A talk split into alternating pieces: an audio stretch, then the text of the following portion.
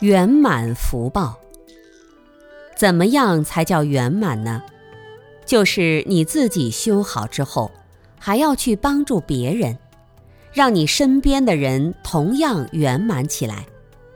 比如你自己不杀生，要看到一切众生都有成就圆满觉悟的生命，发自内心的尊重救护一切众生。如果你产生了这样的绝招，在你的行为中充分尊敬了这些众生，那你不杀生的善业福报就达到了极致。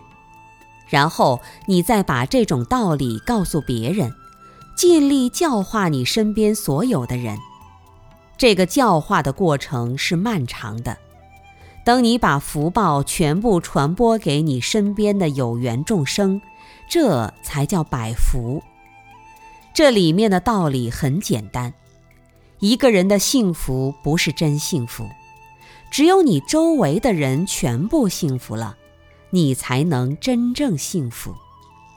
但如果人类全幸福，动物都死光了，人类没有了朋友，能叫幸福吗？